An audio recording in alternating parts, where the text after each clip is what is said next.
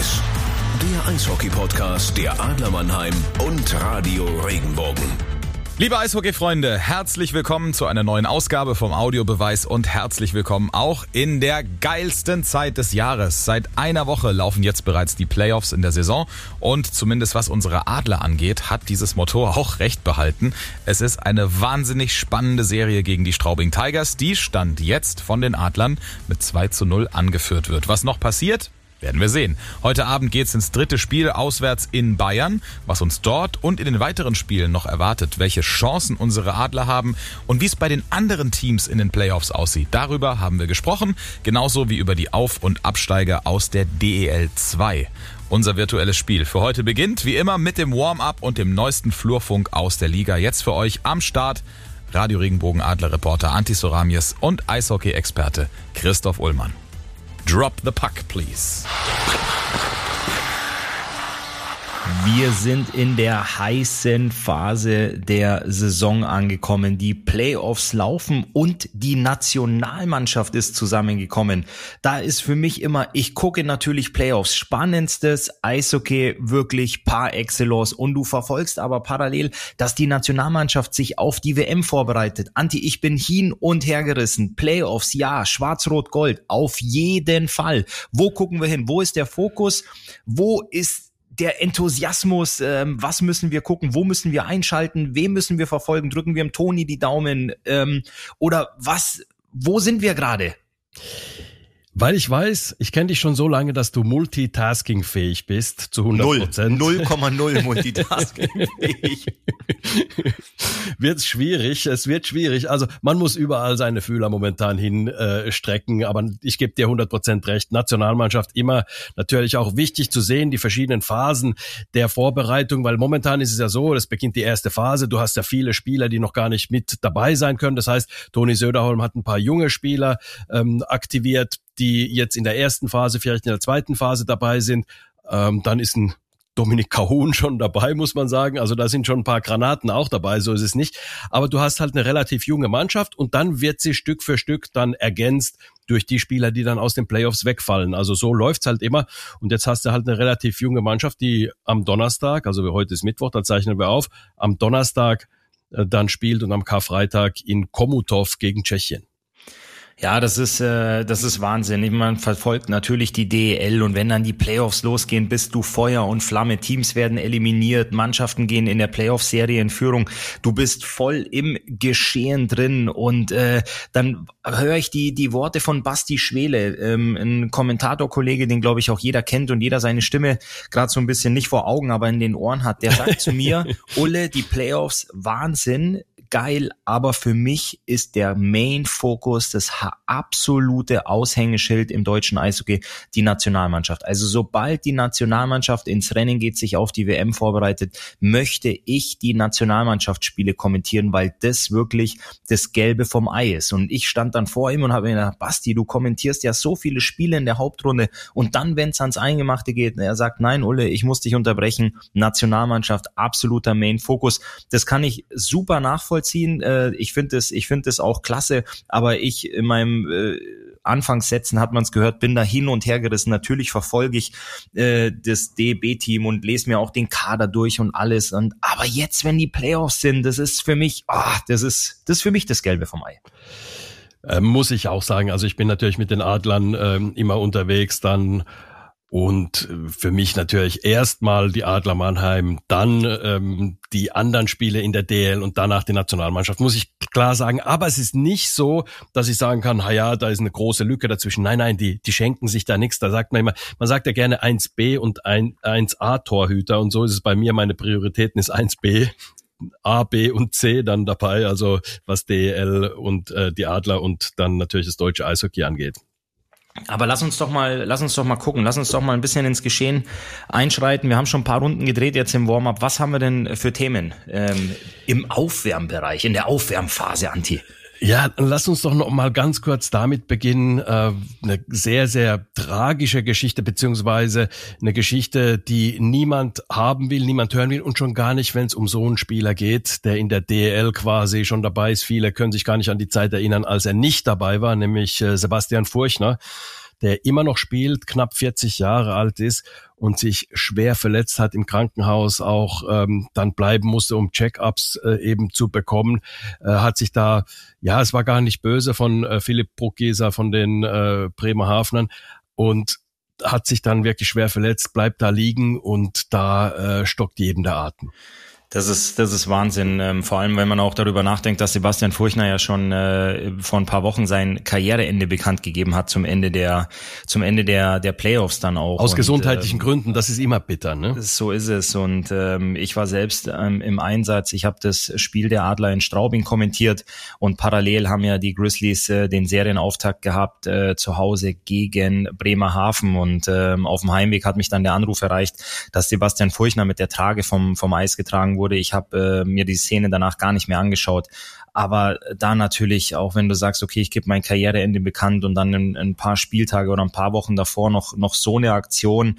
Ich bin nach Hause, mich hat es, mich hat es bewegt. Wie gesagt, ich habe die, mir die Bilder nicht angeguckt. Ich kenne den Furchi, ich habe mit ihm in, wir waren beide ich war, ich war 19, der Furchi 20, äh, in Köln zusammengespielt und der Hans Zach, ähm, lang, lang ist her, ist ja fast, es ist fast 20 Jahre her. Und mhm. ähm, ja, deswegen kennen wir uns ganz gut, haben auch eine WM zusammen gespielt. Und dann habe ich mir gedacht, Mensch, Furchi, dein Handy explodiert bestimmt gerade.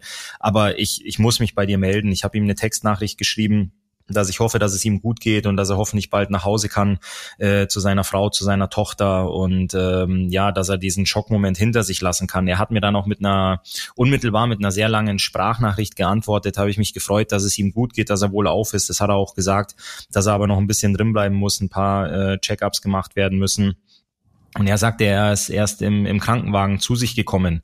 Und dann habe ich äh, zurückgeschrieben, naja, das kenne ich. und Stimmt, das ähm, und da, auch, genau, genau. Und ähm, deswegen, und ich habe ihm äh, dann natürlich auch nochmal viel Kraft gewünscht, habe gesagt, ich, ich schicke dir ganz viel Energie und drück ihm ganz, ganz fest die Daumen, dass er nochmal zurück aufs, aufs Eis kann. Das, das, das meine ich ernst. Äh, das habe ich ihm auch gesagt. Ich habe gesagt, schau, dass du so schnell wie möglich wieder zurück in die Kabine kommst, die Energie dort aufsaugen kannst. Dieses, das macht er ja ja seit 20 Jahren. Dieses Wahnsinn. tägliche mit der Mannschaft, mit der Mannschaft in der Kabine, die Trainer ansprachen, das zusammen trainieren, Testosteron ausschütten, schwitzen, ähm, jubeln bei Siegen, Niederlagen verarbeiten. Und das ist das, was in deiner DNA ist, seit über 20 Jahren. Und wenn er jetzt da äh, sich nicht dran erinnern kann, wie er das letzte Mal vom Eis geht, beziehungsweise von mit der Trage vom Eis getragen wird und das dann auch das Ende ist, das will man nicht. Ähm, ja. Ich erinnere da gerne an das Zitat eines Boxers, wenn du mal aufhörst, möchtest du gerne auf deinen eigenen Füßen den Ring verlassen und nicht mhm. auf dem Rücken liegend. Ähm, mhm. Und da ist auch im Eishockey was dran du möchtest vom Eis fahren, du möchtest vom Eis gleiten, nochmal eine Ehrenrunde fahren, nochmal den, den Fans winken und das Ganze dann, das Ganze dann hinter dir lassen. Und äh, dementsprechend, ich hoffe, dass er schnell heimkommt. Und auch wenn er dann nicht in, in Ausrüstung, wenn wenn es kein grünes Licht der Ärzte gibt, aber dass er das mit aufsaugt, dass er das mit aufnimmt, wenn die Jungs gewinnen. Wolfsburg führt ja aktuell auch 2-0 in der Serie. Die haben gestern auch das Auswärtsspiel in Bremerhaven gewonnen. Dass Deutlich, er da wieder rein, der muss mhm. da wieder rein, der muss mhm. wieder, der muss wieder in diesen Kreis der Mannschaft. Er ist ja auch der Kapitän. Hm, eben, eben, so ist es. Also von daher, wir drücken ganz feste die Daumen. Ich muss sagen, ich bin ein großer Fan von Sebastian Furchner, einfach auch seine Energie, die er immer aufs Eis gebracht hat und immer auch für die Mannschaft immer gespielt hat, auch wenn er nie in Mannheim gespielt hat. Trotzdem bin ich ein großer Fan von Sebastian Furchner und auch von mir. Alles äh, Gute und wirklich, äh, wir drücken definitiv die Daumen. Sowas will äh, keiner haben und äh, schon gar nicht, wenn es so ein verdienter Spieler in der deutschen Eishockeyliga ist. Das ist richtig. Aber wir haben auch noch ähm, ein paar Auszeichnungen, Andi. So ist es, ja. Lass uns das mal durchgehen, weil wir haben noch gar nicht drüber gesprochen. Wir haben uns zwar gesehen, aber noch gar nicht darüber gesprochen, weil da ist natürlich auch immer die Geschichte, naja, verdient, unverdient, wie siehst du's? Also unser Warm-up wird ein bisschen länger, dafür werden die Drittel ein bisschen kürzer, machen wir es mal so rum. Das Gute ist, äh, Ulle, wir können ja unsere Spielzeit gestalten, wie wir wollen. Da ist keiner da, keine Regel. Das ist richtig, das ist richtig. Aber wir können das trotzdem äh, kurz abrocken. Ähm, Trainer des Jahres Serge Aubin von den Eisbären Berlin. Ich muss sagen, guter Trainer, überhaupt keine Frage, aber es ist immer einfach, den zu nehmen, der die Hauptrunde gewinnt, ja. Dann sagst du, oh, das ist der Trainer des Jahres. Man muss auch die Ressourcen ein kleines bisschen damit mit einbeziehen und muss sehen, mit was er arbeiten kann, mit was andere vielleicht nicht arbeiten können. Und da muss ich sagen, zum Beispiel, also wer noch in der Verlosung mit dabei war, das war ein Tom Rowe, der Zweiter geworden ist, gemeinsam mit Mike Stewart. Also was Tom Rowe in Nürnberg gemacht hat, muss ich schon sagen, das ist aller Ehren wert. Ähm, die Nürnberger, als er sie übernommen hat, waren ein Sauhaufen um das mal so zu sagen, einfach äh, eishockeymäßig äh, nicht da, wo sie zum Schluss waren. Und ähm, er hat wirklich diese Mannschaft so hinbekommen, die dann sogar in den Pre-Playoffs eine Möglichkeit hatten, sogar ins Viertelfinale zu kommen. Also von daher, das fand ich eine sehr, sehr gute Leistung. Mike Stewart in Wolfsburg, er ist ein Kandidat, ein ernstzunehmender Kandidat für einen Meist als Meistertrainer. Und Danny Not, was er gemacht hat in ähm, Bietigheim, aller Ehren wert. Der hat bisschen Pech gehabt, dass hinten raus die Luft rausgegangen ist, aber die hätten in die Pre-Playoffs fast äh, äh gekonnt. Also von daher, die Trainer haben da schon gute Leistungen äh, äh erbracht. Deswegen fällt es mir schwer zu sagen, ob er überragender Trainer, keine Frage, ist er der Trainer des Jahres. Das ist so ein kleines Fragezeichen für mich, wenn man die anderen sieht, die Leistung der anderen sieht. Ähm, ja, ich äh, habe dir natürlich aufmerksam zugehört. Also bei, bei dem Coach aus Bietigheim bin ich natürlich auch auf deiner Seite, dass wenn du mit fast der Zweitligamannschaft ins Rennen gehst und dann frühzeitig den Klassenerhalt sicherst, ähm, hätte das dem auch eine, eine Auszeichnung verdient gehabt, vor allem wenn man sieht, wie viel Spaß Bietigheim hinten raus gemacht hat. Ja. Ähm, ich hätte den Preis dennoch auch an Serge Aubin aus Berlin gegeben, weil es, ich weiß es aus eigener Erfahrung, nie einfach ist, wenn du einen Meistertitel gewinnst ähm, in die nächste Saison zu starten. Du hast ja dann oft äh, viele Jungs, die vielleicht nicht ganz so intensiv gearbeitet haben über den Sommer, weil man ja doch irgendwo in der Vorsaison an, an sein Ziel gekommen ist und dann das Ganze natürlich auch vielleicht ein bisschen ausgiebiger, ein bisschen länger feiert, ähm, dann auch mal gerne die Beine hochlegt, um das Ganze nochmal Revue passieren zu lassen. Aber er hat es tatsächlich geschafft, seine Mannschaft vom ersten Spieltag an wieder voll in der Spur zu haben, ist da durchmarschiert, konstant oben gewesen, die Hauptrunde gewonnen, frühzeitig das CHL-Ticket gezogen und ähm, ich sage auch, wer Meister werden will, muss an den Eisbären vorbei. Und ähm, dementsprechend ziehe ich da schon den, den Hut vor ihm, vor, vor seiner Arbeit, weil man eben auch hört, wie gut er mit der Mannschaft kommuniziert auch. Das mhm. ist ja alles ein Miteinander. Du kannst ja nicht einen super Trainer verpflichten und eine Grottenmannschaft und dann erwarten, dass du Meister wirst. Genauso ist es andersrum auch. Du kannst nicht eine Top-Mannschaft aufs Eis schicken, wenn du einen äh, hinter der Bande stehen hast, der nicht weiß, ähm, der keine Ahnung vom, vom, ich hätte jetzt fast gesagt, Tuten und Blasen hat, aber keine Ahnung vom, vom Eishockey hat, dann funktioniert das auch nicht. Und da ist er eben einer, der seine Top-Mannschaft wirklich auch erreicht mit dem, was er sagt. Ähm, die spielen attraktives Eishockey und das ist komplett seine Handschrift.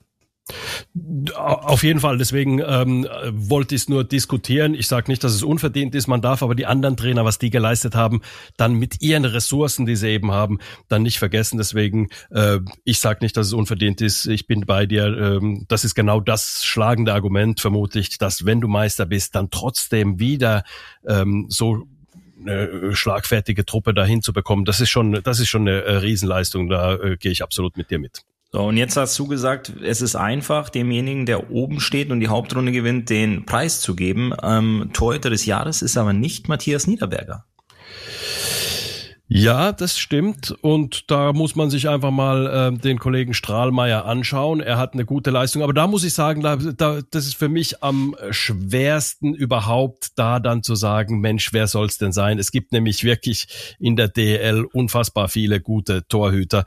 Deswegen und ich gebe ganz ehrlich zu, im Torhüterspiel habe ich nicht so Ahnung. Also ich sehe das, wenn einer äh, technisch gut ausgebildet ist. Ich sehe das auch, wenn ein Puck stoppt. Und ich sehe das, wenn ein Puck vorbeilässt. Aber ähm, deswegen, sagen wir so, Strahlmeier natürlich in einer sehr guten Mannschaft. Wolfsburg ist ja vorne mit dabei. Die werden ins Halbfinale einziehen, ist meine Prognose. Äh, Brückmann, ähm, Niederberger äh, war Zweiter, Brückmann und Aito Kallio dahinter. Also wenn man sich das anschaut und kann man schon mit leben, dass Strahlmeier äh, der beste Torhüter in der, in der Liga war. Also da gehe ich irgendwie mit. Da gehe ich auch voll mit. Ähm, das unterschreibe ich. Also da gibt's denn für mich auch nichts anderes hinzuzufügen. Also das ist, äh, ja, da, da brauchen wir nicht diskutieren. Für mich ist Dustin Strahlmeier auch absolut verdient äh, Torhüter des Jahres. Dann lass uns mal zum Verteidiger des Jahres und da finde ich es schwer, weil da, was nimmst du beim Verteidiger? Wenn Anti, du die Punkte Anti, Anti, nimmst, mir fällt eine ja. Sache noch ein, die ist mir, du hast gesagt, du erkennst beim Torhüter, wenn er einen Puck hält, wenn er am Puck vorbeilangt, äh, aber sonst hast du vom Torwartspiel keine Ahnung. Da möchte ich mal äh, kurz erzählen, wie du das aus Spielersicht siehst. Der Torwart kommt aufs Eis und du sagst dir, wow, der sieht gut aus. Der hat bunte Schoner, der hat eine cool lackierte Maske, der muss gut sein. Aber das ist wirklich so. Als Spieler hast du auch keine Ahnung vom Torwartspiel, als Stürmer nicht, als Verteidiger nicht. Und du sagst halt auch am Ende des Tages, der muss das Ding halten, wie er es hält, ist mir scheißegal. Aber da sind wir immer ganz mit der Philosophie gegangen in jungen Tagen auch immer, boah, der schaut gut aus, das muss einer sein. Aber in dem Fall bin ich da voll bei dir. So, gehen wir wieder zu Zach Redmond. Genau, Zach Redmond von ähm, Red Bull München, Verteidiger des Jahres. Und da finde ich es natürlich schwierig. Wie, es gibt so viele Sachen, die Verteidiger gut machen, die in den Statistiken nicht auftauchen. An den Statistiken lässt sich ablesen, wie viele Punkte hat er gemacht. Das äh, kann man direkt dann ablesen. Aber ähm, da ist zum Beispiel ein äh, O'Connor in äh, Iserlohn überragend gewesen, was die Punkte angeht. Ein Jesse Graham in ähm, Augsburg auch. Und äh, Zach Redmond, der ist, glaube ich, vielleicht kann man so sagen, deswegen halte ich das auch für verdient, ist konstant gewesen, hat keine schlechten Spiele gehabt und ist einer, der sowohl im offensiven Bereich seinen Beitrag leisten kann und im defensiven Bereich ein beinharter Verteidiger ist. Also in den Ecken mit dem zu spielen, äh, ist schon eine Strafe für jeden Stürmer. Also da musste wirklich alles abrufen, um an ihm vorbeizukommen. Und von daher muss man schon sagen, also als Verteidiger und auch als Punktelieferant, beziehungsweise als, als einer, der auch nach vorne seinen Beitrag leistet, auch im Powerplay äh, einen guten Schuss hat. Also muss man schon sagen, ähm, wenn man es so durchgeht, ähm, die Konkurrenz war groß. Wenn man jetzt an Kai Wissmann zum Beispiel in Berlin nimmt, mit der besten Plus-Minus-Statistik und äh, ist also wirklich, also mit der überragenden Plus-Minus-Statistik und ist einfach, ähm, ja, ein junger deutscher Verteidiger, er ist 96 geboren und übernimmt schon so viel Verantwortung, ist auch ein harter Spieler, wirklich kommt über den Willen jedes Mal, jeden Zweikampf zu, ähm, zu führen und auch zu gewinnen. Also da ist die Konkurrenz schon groß gewesen. Dann nimmst du eben diese, die viele offensive Punkte gemacht haben, wie ein Graham oder ein O'Connor. Also die Konkurrenz war groß, aber irgendwo muss ich auch mitgehen und sagen, Mensch, äh, Zach Redmond verdient. Ja, ich tue mir da, ich tue mir da schwer. Ich habe äh, jetzt deinen Worten gelauscht und ich sehe das genauso. Misst du dann den besten Verteidiger an seinen Punkten, an seinen Toren oder misst du wirklich auch äh, den besten Verteidiger, ähm, zum Beispiel, wie du es gesagt hast, an der Plus-Minus-Statistik, ähm, an geblockten Schüssen? Ähm, ich möchte aber auch mal eine, eine Lanze brechen für Spieler, die bei solchen Auszeichnungen völlig untergehen. Ob das jetzt ein Moritz Müller ist oder auch ein, ein Konstantin Braun. Ähm, beides eben auch Verteidiger, sind beides auch Mannschaftskapitäne in ihren Vereinen, die aber beide an Vereinen spielen, wo es, glaube ich, nicht jeden Tag einfach ist, die Kabinentür aufzumachen. Also mhm. Kölner Haie, glaube ich, da brauchen wir uns nicht unterhalten und Bietigheim eine unglaublich schwere Saison gespielt. Und dann hast du Konstantin Braun, ich glaube, der hat noch nie so viele Punkte gemacht, auch in seiner Vergangenheit bei den Eisbären nicht, wie er dieses Jahr ähm, bei den Bietigheim Steelers gemacht hat. Findet natürlich überhaupt keine, keine, äh, keinen Platz da oben unter den Top-Verteidigern, was seine Punkte angeht, aber einfach auch hinten diesen ganzen Laden zusammenhält, das Spiel aufzieht von hinten und aber auch die Mannschaft äh, zusammenhält, genauso wie ein Moritz Müller, das seit Jahren Jahren macht an einem Brennpunkt wie und mit Brennpunkt weiß ich wirklich, wovon ich rede, äh, den, den Kölner Hain. Das ist, das ist kein einfaches Pflaster, wenn du wieder mhm. die ganze Saison da, da unten rumkrebst und dann äh, am letzten Spieltag erstes Ticket ziehst. Jetzt ziehen die auch noch ins Viertelfinale ein. Ja, die sind 2-0 gegen die Eisbären hinten in der Serie. Aber das sind dann auch mal für mich, ähm, vielleicht müsste es auch mal die Kategorie Typen des Jahres geben, weil dann musst mhm. du wirklich solche Jungs da hinstellen und sagen, okay, du gehst jedes Spiel daraus, du bist nie verletzt, du blockst Schüsse, du wirfst dich ins Zeug für deine Mannschaft, hältst den Laden von hinten zusammen, wirfst doch mal die Handschuhe weg wie ein Moritz Müller, kloppt mhm. sich und hat aber dann auch noch in der Kabine Brände zu löschen, nicht nur äh, den Gegner zu bekämpfen oder medial dann auch mal dem Kölner Express irgendwie einen Riegel vorzuschieben.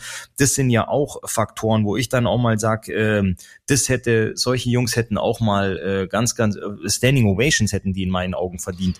Genauso wie ein Kai Wissmann, so ein junger, aufstrebender Bursche, der mhm. äh, in einem Top-Team spielt bei den mhm. Eisbären Berlin und da wirklich die Liga im Plus-Minus anführt. Also das mhm. ist schon was bemerkenswertes. Deswegen, ich muss aber mhm. auch zu, ähm, zu meinem eigenen Schutz sagen, ich, ich weiß nicht, wer dann letzt, also ich weiß, es stimmen lauter Journalisten ab. Ich bin nämlich auch in der in der Abstimmungscrew mit drin. Ich werde da auch mal gefragt. ähm, und ich kann für mich sagen, ich habe Kai Wissmann angekreuzt äh, in mhm. dem Fall Ähm, da möchte ich auch mal tief blicken lassen, aber ich weiß nicht, wer es dann letztendlich für die anderen Experten oder Entscheidungsträger ausschlaggebend war, Zach Redmond zu wählen. Ähm, ja, aber das ist was für mich, wo ich dann halt sage, Mensch, so, ein so ein Müller äh, in Köln oder so ein, so ein Tine Braun in, in Bietigheim, das sind halt auch einfach ein paar Jungs, wo du sagst, boah, das ist, das ist bemerkenswert, was ihr da, was ihr da leistet Tag für Tag und auch in der Verteidigung abreißt. Ich meine, Köln stand unten drin, Bietigheim stand unten drin. Das heißt, du hast ja in ganz, ganz vielen Spielen stehst du ja auch hinten in deiner Verteidigung Verteidigungszone drin ne? und ja, äh, reißt ja. da Minute um Minute ab. Und von daher wäre das, halt wär, das was für, für mich gewesen, den, dass ich einen von solchen Jungs da auch mal gesehen hätte gerne. Definitiv. Du müsstest noch so einen Preis wie Leadership oder irgendwie sowas äh, zumindest auf alle Fälle haben. Weißt du, wo die, wo es dann überhaupt nicht darauf ankommt, äh, wie viele Punkte du gemacht hast, wie deine Plus-Minus-Statistik ausschaut, sondern, weißt du, ist ja völlig logisch, dass du halt auch eben, wenn du in Bietigheim spielst oder so, dass deine Plus-Minus-Statistik eher bei Minus ist. Ja, aber du kannst trotzdem überragender Leader sein, wie du es gesagt hast, mit, mit Tine Braun, der da wirklich auch, äh, äh, überragend den Laden zusammengehalten hat, hinten in der Abwehr stark gespielt hat, hat er natürlich auch das Glück, dann mit der Top-Formation in Überzahl zu spielen und da noch ein paar Punkte zu machen und, und auch ein paar Tore zu machen. So ist es nicht, aber es war schon wirklich auch ähm, eine, eine, eine Leadership-Leistung, die da war und die wird halt dann hier in diesen ähm, Umfragen eben nicht abgefragt. Und genauso, wenn wir jetzt äh, das mit den Verteidigern abschließen, sehr gut äh, analysiert beziehungsweise sehr gut auf den Punkt gebracht von dir, wie ich finde. Ähm, wenn wir jetzt den Stürmer des Jahres nehmen, dann ist Riley Sheen natürlich als der Top-Torschütze der Liga ähm, äh, natürlich verständlicherweise in Bietigheim 40 äh, Tore erzielt, natürlich einer, wo man sagen muss, ja klar. Aber dann kommen wir auch wieder dahin, es gibt ja auch die Defensivstürmer zum Beispiel, die in beide Richtungen unfassbar gut arbeiten. Ich nehme jetzt einfach mal einer, der jetzt gar nicht in der Verlosung mit dabei ist, aber einfach mal so als Beispiel, wie wichtig so ein Spieler sein kann, ist zum Beispiel ein Nico Kremmer. Du weißt, ich bin ein großer Fan von Nico Kremmer. Er blockt Schüsse und schießt auch entscheidende Tore. Also mit anderen Worten, du du musst so eine Kategorie dann auch, du musst den Stürmer nicht nur an Punkten messen, du brauchst mehrere Kategorien, um Stürmer irgendwie ähm, zu bewerten, finde ich. Ja, da gebe ich dir recht. Ähm, aber ich glaube, in dem Fall sind wir uns doch einig mit, mit Riley Sheen, wenn du einen hast, der in Bietigheim 40, 40 Nüsse ja, legt. Ja, ja, ja, ähm, da, da ist es absolut, absolut verdient. Und äh, der Definitiv. Junge war vom, von den ersten Spielen schon unterwegs in die Richtung, äh, diese Auszeichnung be zu bekommen. Und ich weiß ja auch, dass ähm, Stürmer, Verteidiger, Torhüter oder Rookie einer aus dieser Kategorie wird auch Spieler des Jahres. Also du kannst nicht einen Riley Sheen als Stürmer des Jahres haben ähm, Zach Redmond Verteidiger, das den Streimer als Tor und dann wird jemand ganz anderes Spieler des Jahres. Das geht ja, nicht, ja. sondern das ja, muss einer aus dem Top sein. Deswegen ist es für mich, äh, ist es für mich okay. Ähm, Dustin Strahlmeier hätte für mich auch verdient gehabt, Spieler des Jahres zu sein, aber Riley Sheen hat diese Doppelauszeichnung bekommen. Aber da gehe ich auch mit. Äh, das ist für mich äh, absolut in Ordnung. Der hat da, pff, der hat da wirklich geliefert. Spieltag für Spieltag, Woche für Woche. Da muss man echt ja, ziehen und er ist natürlich auch maßgeblich daran beteiligt, ähm, dass das ja. Nicht, dass du falsch verstehst. Ich habe ich nicht, dass du es falsch verstehst. Ich habe mir nicht äh, Schien hier angezweifelt, sondern ich wollte nur sagen, dass die Kategorien auch ein bisschen erweitert gehören. Weißt du, so bester Defensivstürmer, Leadership und ja. so weiter, dass dass man solche Kategorien eben auch noch aufmachen könnte, wie es ja in der NHL auch ist, dass du einfach mehr Kategorien hast, weil äh, es gehört so viel dazu, wirklich ein Top-Spieler zu sein. Nicht nur, wie viele Tore du erzielst oder wie deine Plus-Minus-Statistik. Das, das meine ich. Aber Riley Sheen, überleg mal, der hat letzte Saison noch in der zweiten Liga, hat er 28 Tore gemacht in 45 Spielen. Das ist gut. Das ist für einen, für einen Zweitliga-Ausländer gut. Jetzt denkst du, na ja, mach, schieß mal deine 28 Tore in der DEL, das kriegst du nämlich nicht hin. Und dann plötzlich sagt er, weißt du was, ich habe 40 geschossen und jetzt kommst du. Ja. Also es ist schon, äh, es ist schon ein Hammer, wie man dann sein, äh, sein Level nochmal nach oben bekommt. Und ähm, daran sieht man auch, der ist 94 geboren, sprich 28 Jahre alt ähm, oder beziehungsweise er wird 28 Jahre alt im Dezember, also ist fast noch ein 95 geborener, wenn man so so will. Ähm, und der kann dann trotzdem sich noch so entwickeln. Also da muss man auch aufpassen, wenn man über jemanden sagt, nein, der hat seine Entwicklung abgeschlossen. Ähm, mit äh, 26, 27 kannst du ganz offensichtlich deine Entwicklung nochmal auf die Spitze treiben. Ja, das ist Wahnsinn. Und wo wir jetzt bei Auszeichnungen und äh, Preisen sind, da müssen wir am, ganz am Ende dann auch noch sagen, no Deedle, no Party. Ähm, Phil Dietl, er hat nicht, er hat nicht viele Spiele gemacht, aber als er sich dann mal reingestellt hat, glaube ich, äh, hat jeder gesagt, alter Verwalter, was ist denn hier gerade passiert? Und äh, da gehe ich vollkommen mit. Also ich war ein Riesenfan, als ich das gesehen habe. Du kriegst dein allererstes Ligaspiel. Ich glaube, es war auswärts. Was zu Hause oder war es auswärts? Gegen Red Bull Ge München. Gegen München zumindest, ja. Ja, gegen München stellt sich da rein und äh, knallt erstmal einen Shutout raus und im nächsten Spiel geht's dann, glaube ich, gegen die Grizzlies Wolfsburg und fährst wieder ein Dreier ein. Also da muss ich sagen, Hut ab, Respekt. Also wer, wer so in die Liga startet, ähm, hat es für mich, hat es für mich absolut verdient. Natürlich gibt's andere Jungs, äh, junge Burschen, die äh, draußen gespielt haben im Feld, also sprich Verteidiger oder Stürmer, die da auch einiges abgerissen haben. Aber so reinzukommen, also man stellt sich mal vor, man geht als junger Bursche da ins Tor in der DEL, die anderen sind verletzt. Ich glaube schon, dass da die, dass du die Fanghand ganz schön festziehen musst, weil du uh, so nervös bist. Da kann es ja. wirklich passieren, dass du sagst, ja Mensch, okay, wenn der Stürmer einen Fehler macht, dann stehen noch zwei Verteidiger hinter ihm. Wenn der Verteidiger einen Fehler macht, dann kommt immer noch der Torwart, der das retten kann. Aber wenn der Torwart mal daneben greift, äh, dann ändert sich eine Zahl auf der Anzeigetafel. Und er hat da wirklich, also pff, Respekt. Ja, ja, muss man auch sagen. Also da, äh, auch wenn, auch wenn er jetzt am Anfang seiner Karriere steht und diese Leistungen ähm, hoffentlich irgendwann auch bestätigen wird und bestätigen muss. Aber was er da schon geleistet hat, ist schon enorm, weil das nämlich wirklich auch eine unfassbare Verantwortung ist. Die anderen Spieler, ob es jetzt ein Elias ist, ob es jetzt ein Pilou ist, ein Stohwasser Blank, ähm, äh, die haben, wie du es gesagt hast, im Feld gespielt. Die konnten auch ein bisschen mitschwimmen in diesem ganzen Ding. Also es kam, die waren nicht so im Fokus gestanden wie eben äh, ein Philipp Titel, der dann auf einmal im Tor steht gegen München. Ist ja jetzt auch irgendwie, ist jetzt auch keine äh, Stammtischtruppe. Und da musste er dann einfach sagen, okay, äh, da bin ich gefordert und der hat wirklich diesem Druck standgehalten. Das finde ich unfassbar. Das finde ich absolut. Das ist also wirklich ein Eishockey-Märchen. Ja, definitiv, definitiv. Und dass wir gleich vom einen ins nächste Märchen kommen, Anti, würde ich sagen, wir lassen mal die Zamboni raus und dann schauen wir mal, dass wir gut ins erste Drittel starten. Oder habe ich was vergessen fürs Warm-up? Nee, du soll ich dir was sagen? Unser Warm-up war das längste, was wir je gemacht haben. ich bin völlig verschwitzt. die Einlaufzeit ist beendet. Dann schauen wir mal, dass wir die nächsten drei Drittel ein bisschen äh, zackiger durchkommen. So machen wir's. Eröffnungsbully. Es geht um unsere Adler Mannheim. Zwei Siege gegen die Straubing Tigers. Enge Spiele. Trotzdem sage ich, dass die Adler diesen kleinen Tick besser waren in beiden Spielen. In Straubing zunächst mal dieses 3 zu 2. 3 zu 1 hatten sie ja geführt. Dann hat Straubing ganz zum Schluss noch den Anschlusstreffer gemacht.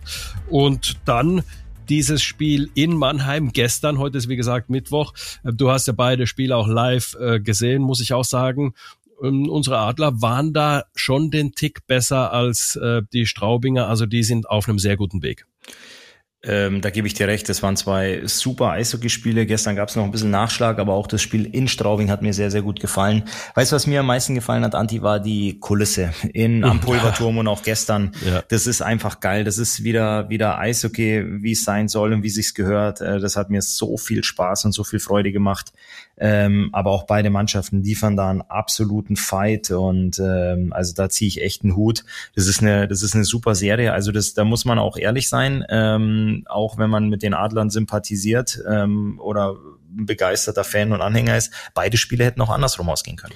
Ganz genau. Also äh, es ist ja immer so, jedes Spiel schreibt da seine eigene Geschichte und ähm, da muss man auch sagen, da kann dann dieser eine Pfostenschuss, dieser Lattenschuss. Also gestern, wenn wir das einfach nehmen, Sandro Schönberger mit dem Alleingang, wenn der den reinmacht, kann die Geschichte anders ausgehen. Das heißt nicht, dass plötzlich die Straubinger das bessere Team sind, nur dann ändern sich gewisse Mechanismen im Spiel. Man jagt dann doch einem, ähm, einem äh, Rückstand hinterher und so weiter. Also das wird dann trotzdem schwierig. Das heißt nicht, dass plötzlich der Gegner deswegen besser war oder besser wird, sondern einfach ähm, ja die Notwendigkeiten verschieben sich da und das, deswegen ist es einfach äh, absolut richtig. Deswegen war es ein enges Spiel. Deswegen nennt man es auch enge Spiele, weil sie so oder so ausgehen können. Trotzdem bleibe ich dabei, dass es dass die Adler genau diesen kleinen Tick besser waren in beiden Spielen, um das zu gewinnen. Also, ähm, aber hundertprozentig kann es auch andersrum ausgehen. Äh, das ist keine Frage. Ja, diesen Alleingang, den du angesprochen hast, der war ja kurz nach der 5 gegen 3 Überzahlsituation für die Ganz Adler, genau. die sie ungenutzt genau. gelassen haben. Und ja. das ist das, wo du eben meinst, da können die Mechanismen mal eben schnell umschlagen.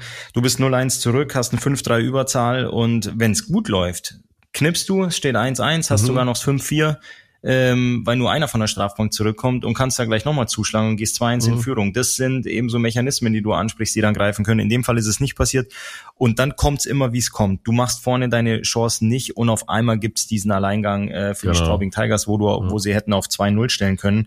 Und ich will nicht sagen, dann wäre die Messe gelesen gewesen, aber dann wäre es noch schwieriger gewesen für die, für die Mannheimer zurückzukommen, weil Straubing gestern sehr gut in der Defensive gespielt hat. Sie haben wenig zugelassen.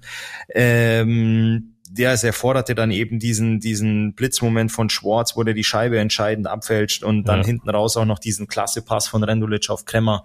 Ja. Ähm, es war schon wirklich hart umkämpft vor beiden Toren und ähm, also wirklich eine ganz, ganz tolle Serie und ich fand es auch klasse, ähm, wie viel, wie viel Straubinger dabei waren unter der Woche, mhm. kurz vor den, vor dem langen Osterwochenende, die sich da auf die, auf die Reise gemacht haben.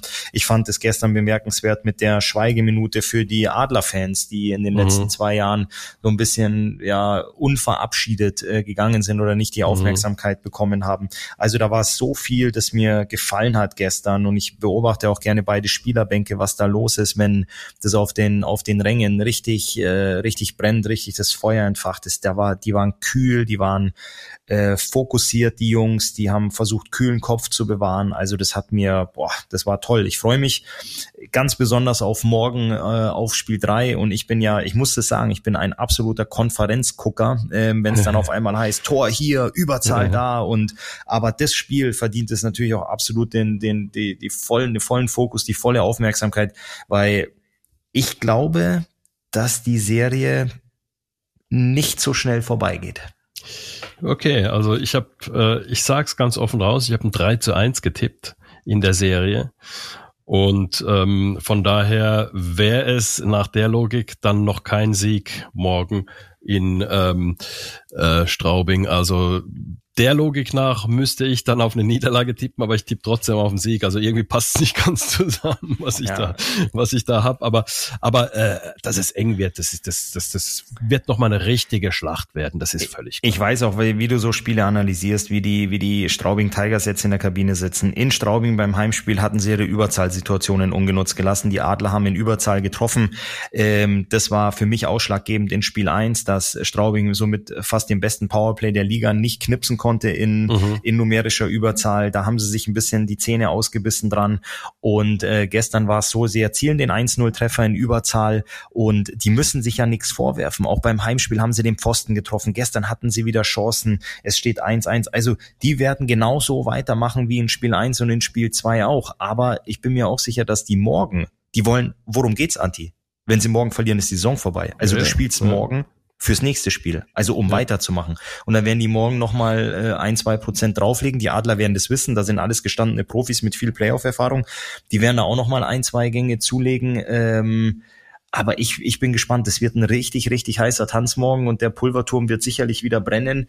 Ähm, ich ich freue mich da auf jeden Fall. Und ich, also ich tippe jetzt nicht auf eine Niederlage der Adler, aber so wie die zwei Spiele eben waren, glaube ich nicht, dass, äh, dass das so schnell vorbeigeht. Zumal äh, ich ein bisschen überrascht bin, dass die Straubinger gar nicht so abhängig von ihrer äh, Top-Reihe Connolly, äh, Akerson und Mullerath sind. Zum Beispiel dieses von dir angesprochene Überzahltor. Es war eben die zweite Formation in Überzahl, die getroffen hat. Äh, da hat Elsner auf Lear gespielt und Lear da äh, unmittelbar vom Tor das Ding dann reingemacht. Also das war die zweite Überzahlformation. Es ist also nicht so, dass wenn du die ausschalten würdest, Connolly, Akerson und Mullerath, dass bei denen nichts mehr geht, sondern die haben hinten raus schon was. Das darf man nicht vergessen. Diese Ballissy-Reihe mit Lea und mit äh, St. Dennis, die sind unheimlich mobil, bewegen sich sehr, sehr gut. Die deutsche Reihe, diese, das ist eine typische dritte Reihe, die dann auch noch gute Scoring-Qualitäten hat. Jetzt muss man sich vorstellen, Straubing hat sogar den Luxus, dass sie einen Andy Eder, den ich für, den ich für einen absolut überragenden deutschen Spieler halte, mit seinen 25 Jahren, ähm, wird 26 dieses Jahr, ähm, der nur ein paar Wechsel hatte. Der hatte, glaube ich, vier Wechsel nur und hat anderthalb Minuten gespielt.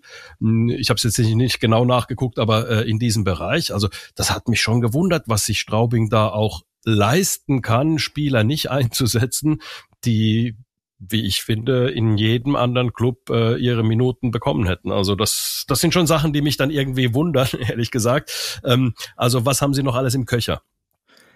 Ja, du hast es angesprochen. Die Tiefe im Kader ist, ist natürlich, ist natürlich Wahnsinn. Die haben auch äh, noch einen Sebastian Vogel auf der Torhüter äh, Ersatzbank sitzen. Ne? Mhm. Das darfst du natürlich auch nicht vergessen, ja. ähm, der ja auch absolut stark performt in der in der Liga. Also das ist äh, das ist schon Wahnsinn. Ich bin ich bin, ich gehe da mit. Die, die ganzen Jungs, die waren gestern griffig. St. Dennis hast du angesprochen, Lia, auch ein Tuomi, mhm. die machen da richtig, richtig, äh, richtig, richtig Schwung und richtig Musik. Und ähm, Lempel spielt hart, das weiß man auf ja. Mannheimer Seite. Man weiß auch, wie, wie gut ein, ein, ein Brand ist. Also das ja. ist das wird heiß morgen. Ich freue mich enorm und ähm, ich habe ja schon durchblicken lassen, ich bin ein Konferenzgucker, ähm, aber ich hoffe, dass dann viel vom Pulverturm gezeigt wird. Letzte Sache noch, bevor wir dann schnell ins äh, in die Drittelpause gehen. Einen muss ich natürlich noch mal hervorheben. Er ist geholt worden wegen seiner Leaderqualitäten, weil er ein sehr starker Eishockeyspieler ist, weil er in den Ecken gut spielt und weil er einfach auch ähm, eine Mannschaft besser machen kann. Und das ist Jordan Schwartz und er hat wirklich noch mal einen Step nach oben gemacht, hat jetzt drei Tore schon erzielt in, äh, in zwei Spielen und ähm, das ist natürlich auch, das darf man nicht vergessen. Da muss man immer auch, auch schauen, oder Nico Kremmer, der das äh, Siegtor äh, schießt. Also da gibt's dann schon Jungs, die wirklich nochmal so einen Step nach oben machen und bei den Adlern, und das ist so ein bisschen meine Argumentation, du hast noch Luft nach oben, du hast noch Spieler, wenn die noch einen Step nach oben machen, dann gnade den anderen Gott. Also dann wird's wirklich äh, richtig heftig für jeden anderen Club gegen die Adler zu spielen. Da gebe ich dir, da gebe ich dir recht. Mir gefällt es auch gut, wie Schwarz aufgetreten aufgetreten ist in den ersten zwei Spielen, dass er wirklich äh, die Zweikämpfe sucht, die Zweikämpfe gewinnt, äh, er trifft gute Entscheidungen. Also der Junge ähm, läuft zur richtigen Zeit heiß. Definitiv. Jetzt ab in die Kabine, bevor wir noch zu heiß laufen. Zweites Drittel, Christoph, wir schauen uns die anderen Begegnungen an.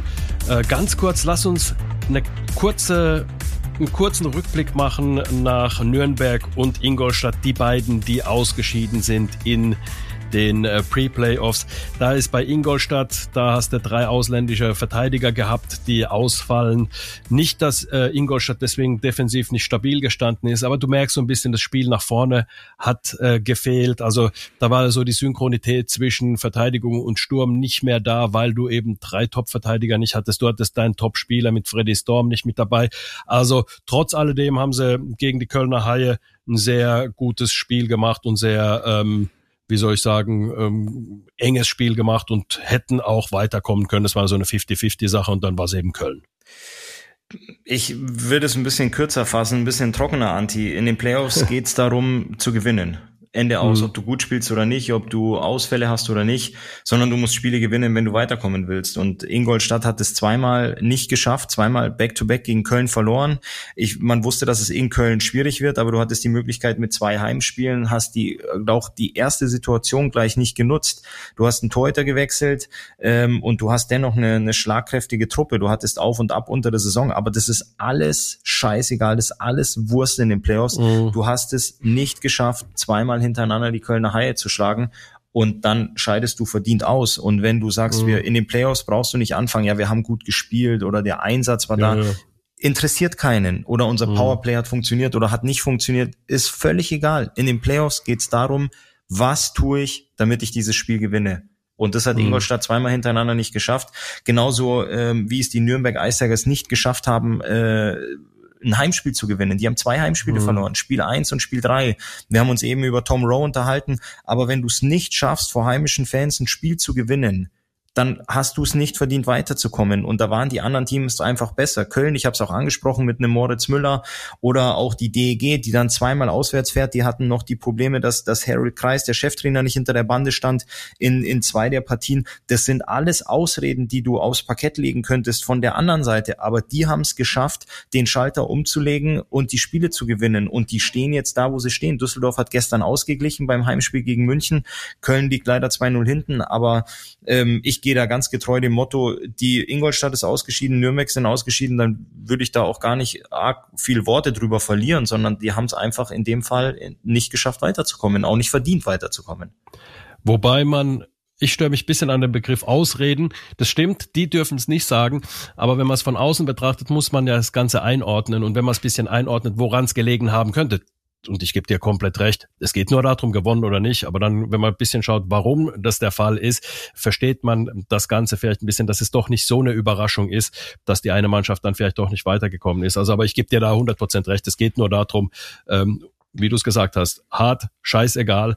Ähm, du musst ein Spiel gewinnen und das ist der Punkt. Also Bleib mal bei den recht. Adlern. Könntest du Straubing einen Vorwurf machen, wie sie gespielt haben in den ersten zwei Partien? Oder haben die in deinen Augen alles investiert? Ja, definitiv. Ja, aber die sind 2-0 hinten und das ist halt letztendlich das, was, was ausschlaggebend ist oder was entscheidend ist und dementsprechend, ähm, ja, ist es, äh, bleibe ich dabei. Du auf Nürnberger Seite gewinnst du kein Heimspiel und auch auf Ingolstädter Seite hast du es, hast du es nicht geschafft, äh, die Kölner Haie zu schlagen, dann schwierig. Dann ist es vorbei. Dann ist es vorbei, genau. Dann lass uns mal das, was war, äh, zurück oder was länger weg ist, äh, wieder äh, zurückstellen, da wo es hingehört, nämlich in die Vergangenheit. Und lass uns einfach mal jetzt die anderen ähm, ähm, Serien uns anschauen. Die Kölner haben einen guten Fight geliefert gegen ähm, Berlin, aber Berlin hat das Spiel gewonnen. Das war so ein bisschen, hätte ich von vornherein gesagt, okay, die Kölner sind in einem Rhythmus, wie man so schön sagt. Die haben Pre-Playoffs gespielt, konnten sich dann nochmal ausruhen, weil sie nur zwei Spiele gebraucht haben, konnten sich nochmal ausruhen, gehen nach äh, Berlin und nutzten den Schwung, den sie äh, genommen haben, schaffen es aber nicht, das Spiel zu gewinnen. Und dann im zweiten Spiel war es dann eine ganz klare Sache in Köln. Berlin gewinnt 5 zu 1, war das bessere Team. Also ähm, da ist in der Serie, glaube ich, nicht mehr so wahnsinnig viel Luft für Köln. Hm, Köln zahlt äh, in meinen Augen jetzt den Preis für die vergangenen Monate. Ähm, du hast äh, schon ziemlich lange unter Playoff-Charakter Eishockey spielen müssen. Du musstest äh, gucken, dass du deine Spiele gewinnst. Das ging ja schon seit, seit wann war das, Anti? Seit kurz nach Weihnachten, dass die da ja. abgerutscht sind in der ja. Tabelle und dass da einfach, oh nein, und die Kölner Haie und was ist da los und äh, hier wieder verloren und da wieder verloren. Und das zehrt. Das zehrt körperlich, das zehrt aber noch viel, viel mehr äh, mental und äh, einfach was, was zwischen den Ohren im Kopf passiert. Und mhm. dafür Köln ist dann, man, ich glaube, jeder oder die meisten haben die Bilder gesehen, wie sehr sie sich gefreut haben am letzten Spieltag nach dem 1-0 Overtime-Sieg gegen Ingolstadt, äh, mhm. wie sehr sie sich gefreut haben, noch auf Platz 10 zu rutschen. Und danach, äh, als sie Ingolstadt ausgeschaltet haben, war, glaube ich, einfach die Luft raus. Da hat man was ja. erreicht, wo keiner mehr mit gerechnet hätte. Und mhm. dafür zahlst du jetzt einfach einen Preis gegen eine unglaublich starke Eisbärenmannschaft, die top motiviert sind. Köln schafft es noch gut, Paroli zu halten bei Spiel 1. Das ging 2-1 aus für die Eisbären in Berlin. Aber jetzt äh, 5-1 Heimniederlage und ich ja, äh, man, man soll nicht an die Kabine denken, bevor man drin sitzt. Aber ich mhm. glaube, der Drops ist gelutscht. Würde ich auch, also würde ich auch sagen, also einfach nicht, weil wir es uns wünschen oder so, sondern wir, wir gehen einfach mal nach den Wahrscheinlichkeiten. Und wenn es nach den Wahrscheinlichkeiten geht, schauen wir uns Wolfsburg Bremerhaven an. Wolfsburg gewinnt das erste Spiel 5-0, das zweite Spiel in Bremerhaven 6 zu 2 da sehe ich auch wenig, auch wenn man sagt, in den Playoffs ähm, ist es egal, ob du 10 zu 0 oder 1 zu 0 äh, äh, gewinnst, äh, es ist immer ein neues Spiel, aber da sehe ich einfach eine absolute Übermacht bei den Wolfsburgern, die einfach da anknüpfen, wo sie während der kompletten Saison gespielt haben, leistungsmäßig. Gutes Torhüterspiel kommt noch mit dazu bei den Bremerhavenern. Franz Repp hat dann nicht das gespielt, was man möglicherweise von ihm ähm, erwartet hatte im ersten Spiel und dann im, äh, äh, im, im zweiten Spiel hat man dann natürlich auch geschaut, okay, dann kommt Maxwell ins Tor und der hat auch sechs kassiert. Also ähm, die haben da ein kleines äh, Problem, was nicht so einfach lösbar ist. Ähm, dass, dass Wolfsburg sich in der Serie durchsetzt ähm, oder aktuell 2-0 führt, ist für mich jetzt keine große Überraschung. Was für mich doch überraschend ist, ist das Torverhältnis nach zwei ja. Spielen mit 11 ja. zu 2. Ja. Ähm, jeder weiß, dass die Fishtown Penguins unglaublich Spaß machen ähm, im Saisonverlauf, dass sie sehr offensives Eishockey spielen, dass sie ein super Powerplay haben, dass sie sehr, sehr torgefährliche Jungs haben. Aber dieses 11 zu 2 nach Toren, du hast es ja gesagt, Playoffs, ob du 10-0 gewinnst oder mhm. 1-0 ist scheißegal. Aber ähm, das ist natürlich auch was, was du im Kopf hast. Und jetzt geht's zurück nach Wolfsburg und äh, das wird für die Bremerhavener Jungs äh, sicherlich keine, keine angenehme Reise und es wird auch kein, äh, kein einfacher Abend werden in Wolfsburg, weil wir haben es ja auch schon im Warm-up thematisiert. Ich glaube, die Mannschaft ist jetzt mit dem Ausscheiden von Sebastian Furchner, von ihrem Kapitän, vor allem auch mit der Art der Verletzung nochmal enger zusammengerückt. Und die werden alle wollen, dass der Furchi wieder zurückkommt und dementsprechend wollen sie schnell ins Halbfinale einziehen, wollen ihrem Kapitän Zeit geben, sich zu regenerieren, möglicherweise zurückzukommen und ihm auch ermöglichen, ähm, ja, die nächste Runde zu spielen. Definitiv, so sehe ich es auch. Also von daher, äh, Wolfsburg ist für mich auch ein klarer Kandidat fürs Halbfinale, ähm, wo man noch ein kleines bisschen äh, warten muss und schauen muss, wie es da denn weitergeht. München gewinnt das erste Spiel gegen die DEG 4 zu 2. Die DEG gewinnt aber zu Hause gegen München 3 zu 2. Und die Serie geht von vorne los. Und von daher muss ich jetzt einfach mal sagen, Hut ab vor der Leistung der Düsseldorfer EG, die da wirklich ähm, im Flow ist. Ich habe auch gedacht, ähm, dass sie da möglicherweise ähm, äh, sich schwerer tun, aber dass sie da direkt im zweiten Spiel, im ersten Heimspiel da einen Sieg holen und die das Ganze auf Null stellen, finde ich schon bemerkenswert und ich traue denen einiges zu, zumal auch im Tor Pankowski da wirklich was äh, draufgelegt hat. Vor allem in der letzten Zeit hat er sich sehr, sehr, sehr ähm, äh, verbessert, beziehungsweise ähm, ist, ist nochmal in den Kleinigkeiten besser geworden und äh, ist ein sicherer Rückhalt für sein Team. Das muss man ganz klar sagen. Er spielt unglaublich im Tor. Der hat auch schon in der Serie gegen Nürnberg super gespielt. Man darf ja auch nicht vergessen, das war ähm, sein allererstes Playoff-Spiel, als es da gegen Nürnberg in der, ja. in der ersten Playoff-Runde losging. Und der, ja, hat er die Kohlen für seine Mannschaft aus dem Feuer geholt.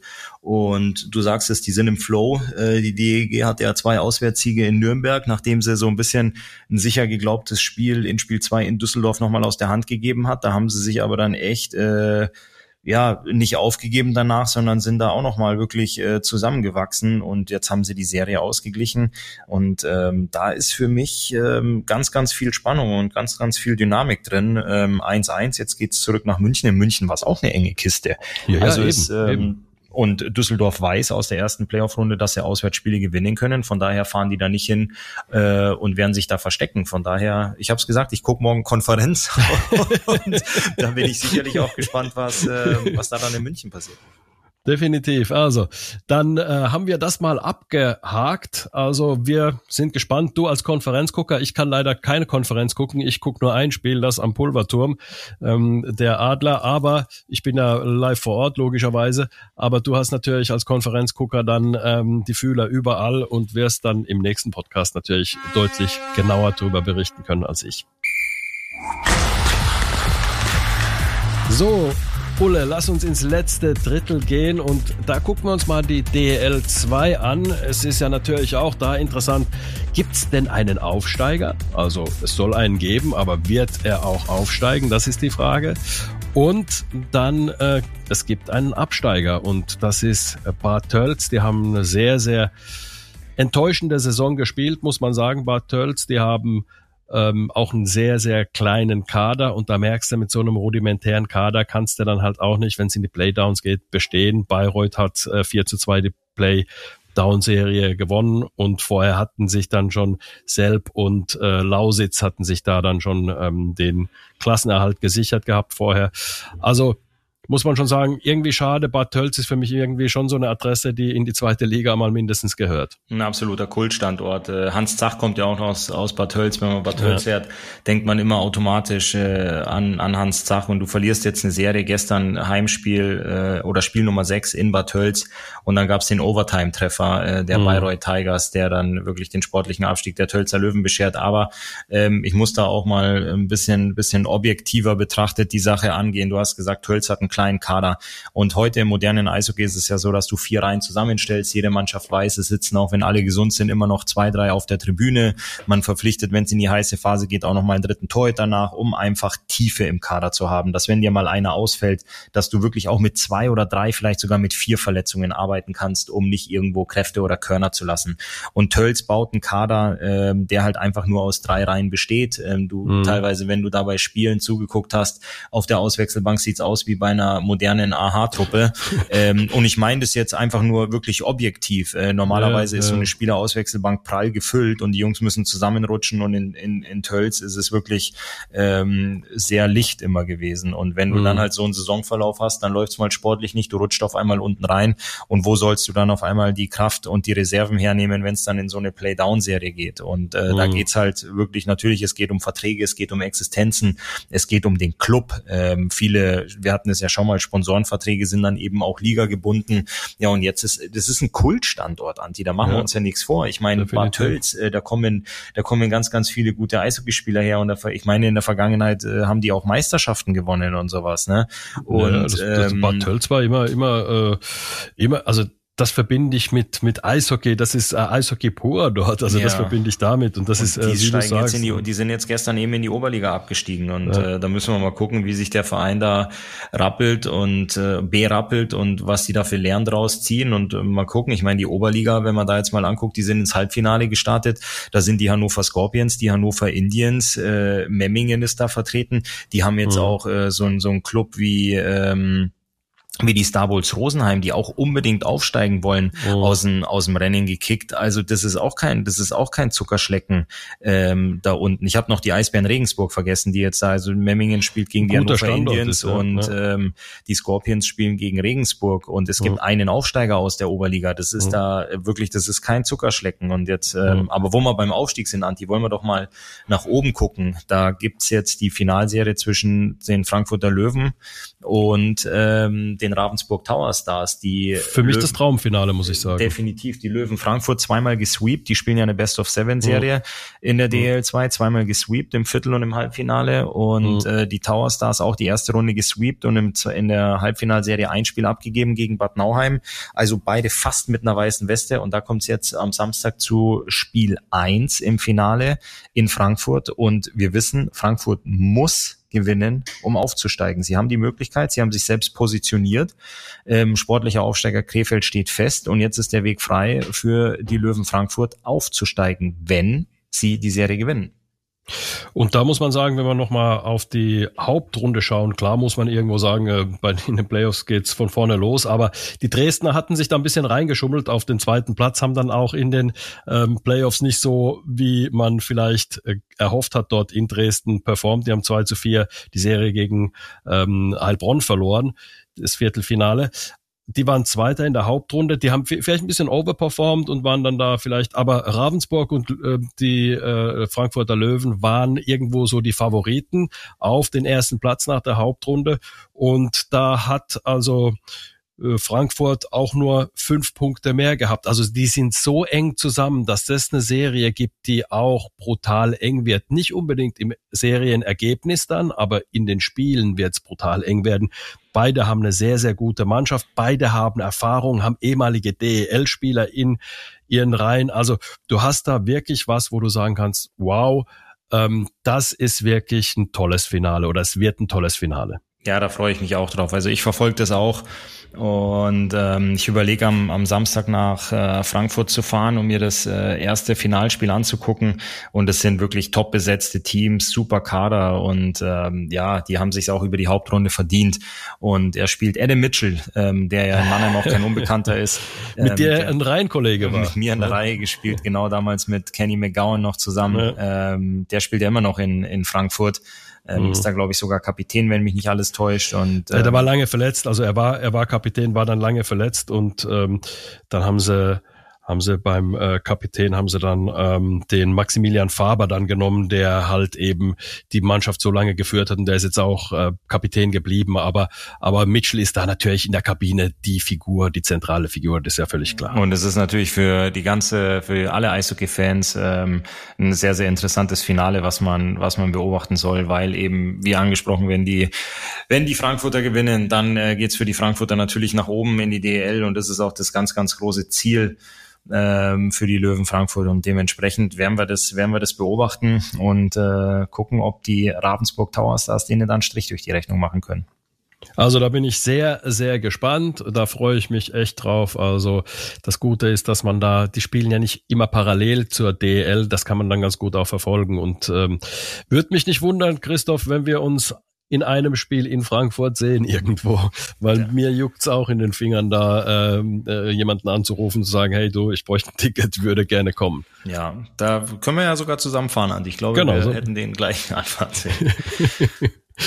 genau, haben wir. Also, dann haben wir uns die DL2 angeschaut. Nationalmannschaft haben wir schon besprochen im Warm-up. Äh, dann äh, soll ich mal hören, ob die Schlusssirene zu hören ist oder hast du noch was? Nee, wegen mir kann die Schlusssirene gerne, äh, gerne ertönen. Und dann äh, haben, wir noch, haben wir noch einen kleinen Nachschlag. So ist es, das Eins gegen Eins. So, Anti, heute bin ich mal wieder dran, ähm, dir aus deinem ganzen äh, Erfahrungsschatz und deinem ganzen Eishockey-Geschichten was zu entlocken. Und was mich ja auch immer brennend interessiert oder was man ja im, im Eishockey viel hat, wir haben gerade über die Löwen Frankfurt gesprochen. Da geht's natürlich, äh, wenn ich im Adlertrikot da angereist bin, um Rivalitäten. Sowas ist ja immer was, was so ein bisschen das Salz in der Suppe ist, äh, wenn ich äh, in Augsburg gespielt habe und München ist gekommen oder du hast gegen Straubing gespielt, dann hat man da immer von einem Derby gesprochen oder von einem, ja, einfach von einem, von einem hitzigen Duell. Und ähm, jeder weiß ja, dass du ein äh, nicht Sympathisant, nee, du bist Finne und dementsprechend äh, blau-weiß blau geschminkt bist. Wie, wie ist es, wenn es äh, wenn's jetzt da gegen, gegen die Schweden geht aus finnischer Sicht? Oder auch ganz speziell, wenn du jetzt siehst, es ist ein, ein schwedischer Spieler in der Liga. Ist dann was, ist es dann was, wo du sagst, ah, da, da, da kitzelt's dich, da stellen sich dir so ein bisschen auch die Nackenhaare auf. Ist es so eine komplette Grundrivalität oder sympathisiert man auch mit dem anderen? Mag man sich, schätzt man sich oder ist es auf, ich betone es jetzt bewusst so auf sportlicher Ebene immer was, wo du sagst, äh, ach, auch wenn es um Münzwurf geht, ich hoffe, die Münze landet für dich auf der falschen Seite.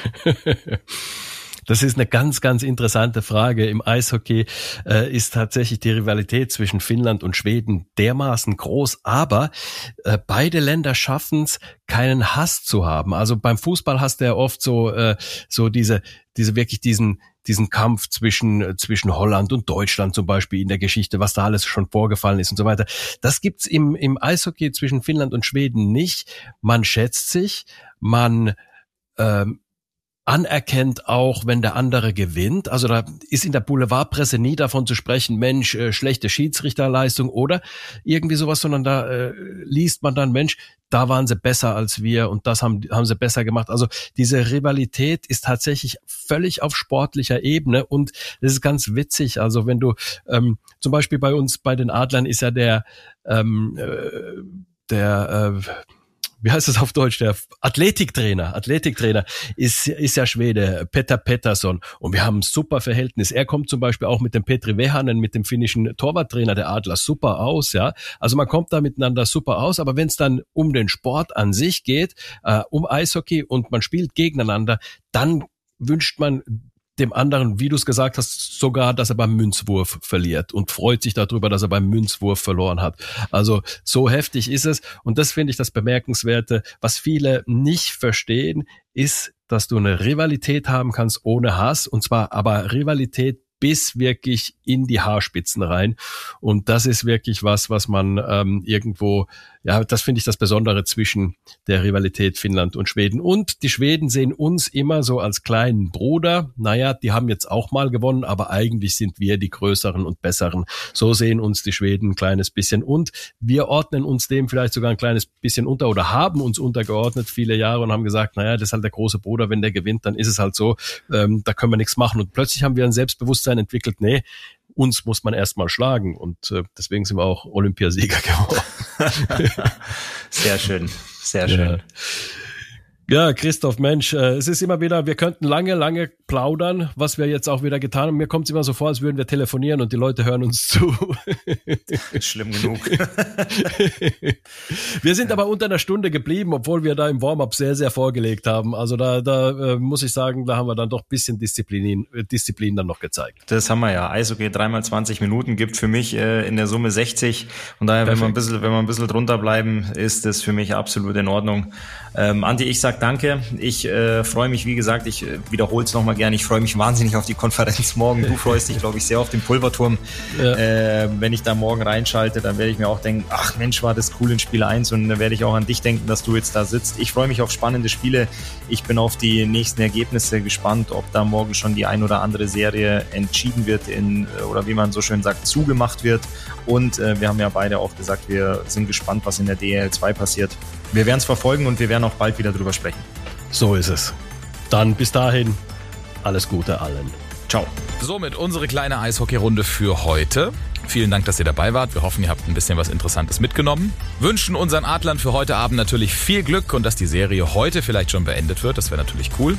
Wir hören uns in jedem Fall nächste Woche nochmal, mindestens zu einer neuen Folge Audiobeweis. Und natürlich zum nächsten Heimspiel der Adler wieder in der SAP Arena. Bis dahin, macht's gut.